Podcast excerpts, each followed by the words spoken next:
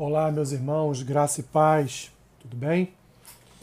Mais um dia, nosso podcast Caminhando pelas Escrituras. Hoje, dia 29 de julho, faremos a leitura de Juízes capítulo 12, Atos capítulo 16, Jeremias capítulo 25 e Marcos capítulo 11.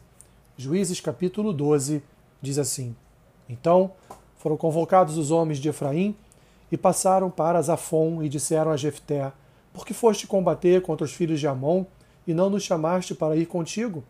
Queimaremos a tua casa estando tu dentro dela. E Jefté lhes disse: Eu e o meu povo tivemos grande contenda com os filhos de Amon. Chamei-vos e não me livrastes das suas mãos. Vendo eu que não me livráveis, arrisquei a minha vida e passei contra os filhos de Amon, e o Senhor os entregou nas minhas mãos. Por que, pois, subistes hoje contra mim para me combaterdes? Ajuntou Jefté a todos os homens de Gileade e pelejou contra Efraim. E os homens de Gileade feriram Efraim, porque este dissera: Fugitivos sois de Efraim, vós, gileaditas, que morais no meio de Efraim e Manassés. Porém, os gileaditas tomaram os vales do Jordão, que conduzem a Efraim, de sorte que quando qualquer fugitivo de Efraim dizia: Quero passar, então os homens de Gileade lhe perguntavam: És tu efraimita? Se respondia não, então lhe tornavam: Dize, pois, Shibolete. Quando dizia Sibolete, não podendo exprimir bem a palavra, então pegavam dele e o matavam nos vales do Jordão. E caíram de Efraim naquele tempo quarenta e dois mil. Jefté, o gileadita, julgou a Israel seis anos, e morreu e foi sepultado numa das cidades de Gileade. Depois dele, julgou a Israel Ibzã, de Belém, tinha este trinta filhos e trinta filhas. A estas causou, casou fora, e de fora trouxe trinta mulheres para seus filhos.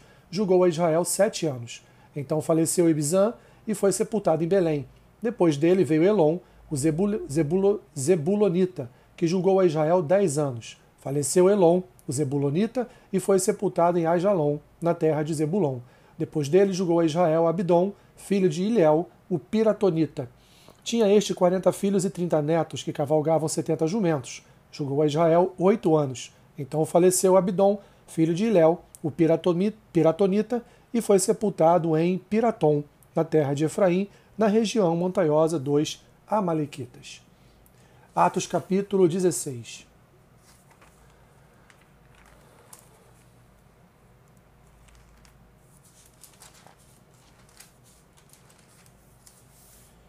Chegou também a Derbe e a Listra. Havia ali um discípulo chamado Timóteo, filho de uma judia crente, mas de pai grego. Dele davam bom testemunho os irmãos em Listra e Icônio. Quis Paulo que ele fosse em sua companhia e por isso circuncidou-o por causa dos judeus daquele lugar, daqueles lugares, pois todos sabiam que seu pai era grego. Ao passar pelas cidades, entregavam aos irmãos para que as observassem as decisões tomadas pelos apóstolos e presbíteros de Jerusalém. Assim, as igrejas eram fortalecidas na fé e dia a dia aumentavam em número.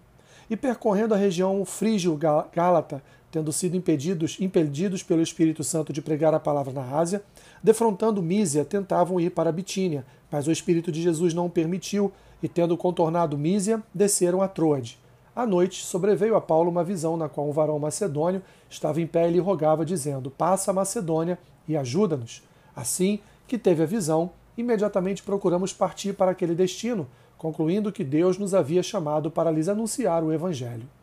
Tendo, pois, navegado de Troade, seguimos em direitura a Samotrácia, no dia seguinte a Eneápolis, e dali a Filipos, cidade da Macedônia, primeiro do distrito e colônia, primeira do distrito e colônia. Nesta cidade permanecemos alguns dias. No sábado saímos da cidade para junto do rio, onde nos pareceu haver um lugar de oração, e assentando nos falamos às mulheres que para ali tinham concorrido. Certa mulher chamada Lídia, da cidade de Tiatira, vendedora de púrpura temente a Deus, nos escutava. O Senhor lhe abriu o coração para atender às coisas que Paulo dizia.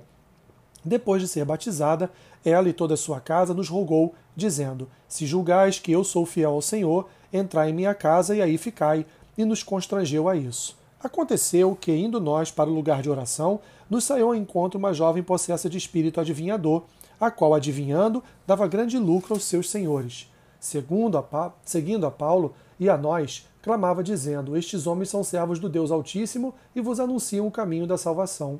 Isto se repetia por muitos dias. Então Paulo, já indignado, voltando-se, disse ao Espírito: Em nome de Jesus Cristo, eu te mando, retira-te dela. E ele, na mesma hora, saiu. Vendo seus senhores que se lhes desfizera a esperança do lucro, agarrando em Paulo e Silas, os arrastaram para a praça à presença das autoridades. E levando-os aos pretores, disseram: Estes homens, sendo judeus, perturbam a nossa cidade, propagando costumes que não podemos receber nem praticar, porque somos romanos. Levantou-se a multidão unida contra eles, e os pretores, rasgando-lhes as vestes, mandaram açoitá-los com varas. E depois de lhes darem muitos açoites, os lançaram no cárcere, ordenando ao carcereiro que os guardasse com toda segurança. Este, recebendo tal ordem, levou-os para o cárcere interior e lhes prendeu os pés no tronco. Por volta da meia-noite, Paulo e Silas oravam e cantavam louvores a Deus, e os demais companheiros da prisão escutavam.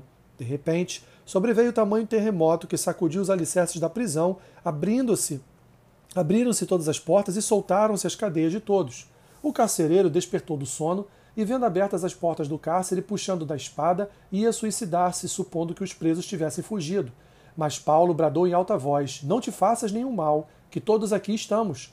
Então o carcereiro, tendo pedido uma luz, entrou precipitadamente e, trêmulo, prostrou-se diante de Paulo e Silas. Depois, Trazendo-os para fora, disse: Senhores, que devo fazer para que seja salvo? Responderam-lhe: Crer no Senhor Jesus e serás salvo, tu e tua casa. E lhe pregaram a palavra de Deus e a todos os de sua casa. Naquela mesma hora da noite, cuidando deles, lavou-lhes os vergões dos açoites. A seguir, foi ele batizado e todos os seus. Então, levando-os para sua própria casa, lhes pôs a mesa e com todos os seus manifestava grande alegria por terem crido em Deus.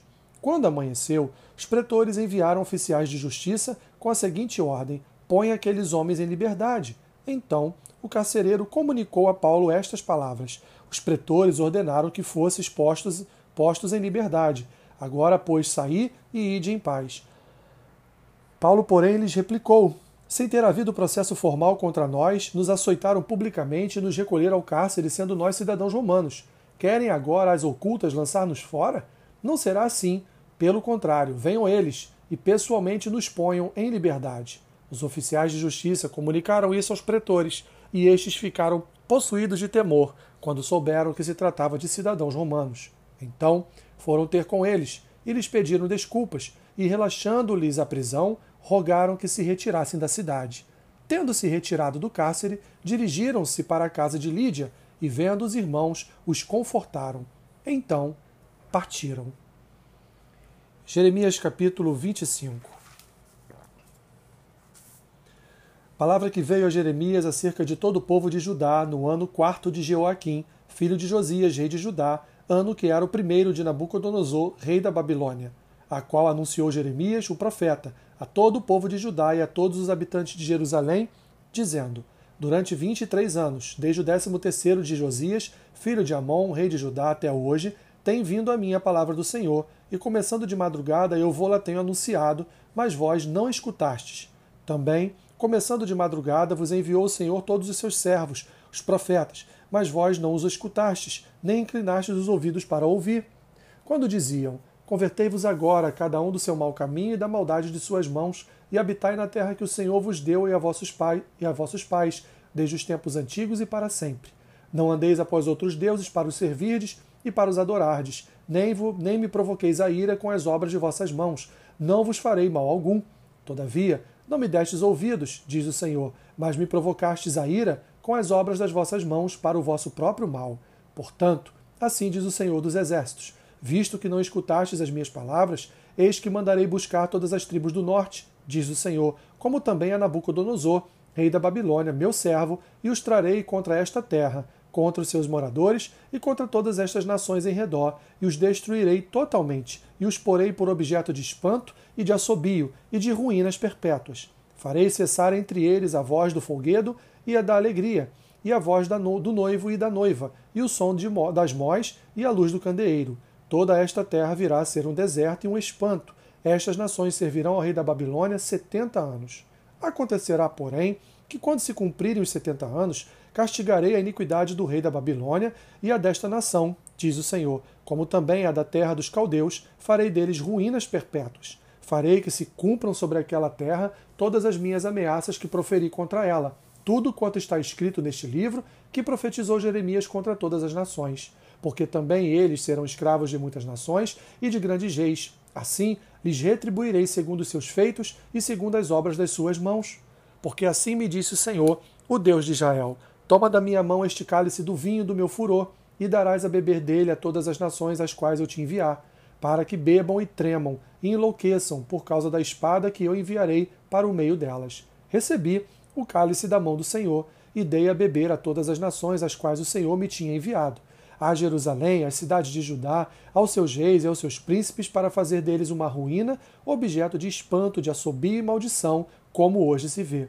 A Faraó, rei do Egito, a seus servos, a seus príncipes e a todo o seu povo, a todo misto de gente, a todos os reis da terra de Uz, a todos os reis da terra dos filisteus, a Asquelon, a Gaza, a Ecrom e ao resto de Asdod, a Edom, a Moabe e aos filhos de Amon, a todos os reis de Tiro, a todos os reis de Sidom e aos reis das terras da além do mar, a Dedã, a Tema, a Bus e a todos os que cortam os cabelos nas têmporas, a todos os reis da Arábia e todos os reis do misto de gente que habita no deserto, a todos os reis de Zinri, a todos os reis de Elão e a todos os reis de, da Média, a todos os reis do norte, os de perto e os de longe, um após outro, e a todos os reinos do mundo sobre a face da terra, e depois de todos eles ao rei da Babilônia.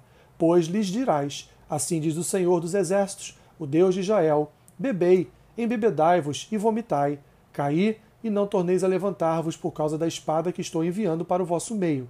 Se recusarem receber o cálice da tua mão para beber, então lhes dirás: Assim diz o Senhor dos Exércitos: tereis de bebê-lo. Pois, eis que na cidade que se chama pelo meu nome começa a castigar, e ficareis vós de todo impunes? Não, não ficareis impunes, porque eu chamo a espada sobre todos os moradores da terra, diz o Senhor dos Exércitos. Tu, pois, lhes profetizarás todas estas palavras e lhes dirás: O Senhor, lá do alto, rugirá, e da sua santa morada fará ouvir a sua voz. Rugirá fortemente contra a sua malhada, com brados contra todos os moradores da terra, como o eia, dos que pisam as uvas. Chegará o estrondo até a extremidade da terra, porque o Senhor tem contenda com as nações. Entrará em juízo contra toda a carne. Os perversos entregará a espada, diz o Senhor.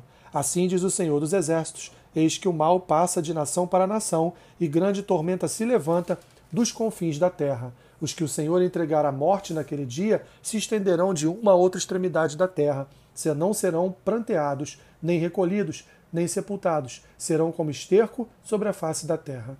Uivai, pastores, clamai, revolvei-vos na cinza, vós, donos dos rebanhos, porque já se cumpriram os vossos dias de matardes e dispersardes, e vós mesmos caireis como jarros preciosos. Não haverá refúgio para os pastores, nem salvamento para os donos dos rebanhos. Eis o grito dos pastores, o uivo dos donos dos rebanhos, porque o Senhor está destruindo o pasto deles. Porque as suas malhadas pacíficas serão devastadas, por causa do, brau, do brazume da ira do Senhor. Saiu da tua morada como filho de leão, porque a terra deles foi posta em ruínas por causa do furor da espada e por causa do brazume da ira do Senhor. Marcos capítulo 11. Quando se aproximavam de Jerusalém, de Betfagé e Betânia, junto ao Monte das Oliveiras, enviou Jesus dois dos seus discípulos e disse-lhes: Ide à aldeia que aí está diante de vós, e logo ao entrar achareis preso um jumentinho, o qual ainda ninguém montou. Desprendei-o e trazei-o. Se alguém vos perguntar por que fazeis isto, respondei: O Senhor precisa dele e logo mandará de volta para aqui. Então foram e acharam o jumentinho preso junto ao portão, do lado de fora, na rua, e o desprenderam. Alguns dos que ali estavam reclamaram: Que fazeis soltando o jumentinho? Eles, porém, responderam conforme as instruções de Jesus. Então os deixaram ir. Levaram o jumentinho sobre o qual os puseram as suas vestes e Jesus o montou. E muitos estendiam as suas vestes no caminho e outros ramos que haviam cortado dos campos. Tanto os que iam adiante dele como os que vinham depois clamavam: Hosana, bendito que vem, em nome do Senhor. Bendito o reino que vem, o reino de Davi, nosso pai. Hosana nas maiores alturas. E quando entrou em Jerusalém no templo, tendo observado tudo, como se fosse já tarde, saiu para Betânia com os doze. No dia seguinte, quando saíram de Betânia, teve fome e vendo de longe uma figueira com folhas, foi ver se nela, porventura, acharia alguma coisa. Aproximando-se dela, nada achou senão folhas, porque não era tempo de figos. Então lhe disse Jesus: Nunca jamais coma alguém fruto de ti. e seus discípulos ouviram isto, e foram para Jerusalém.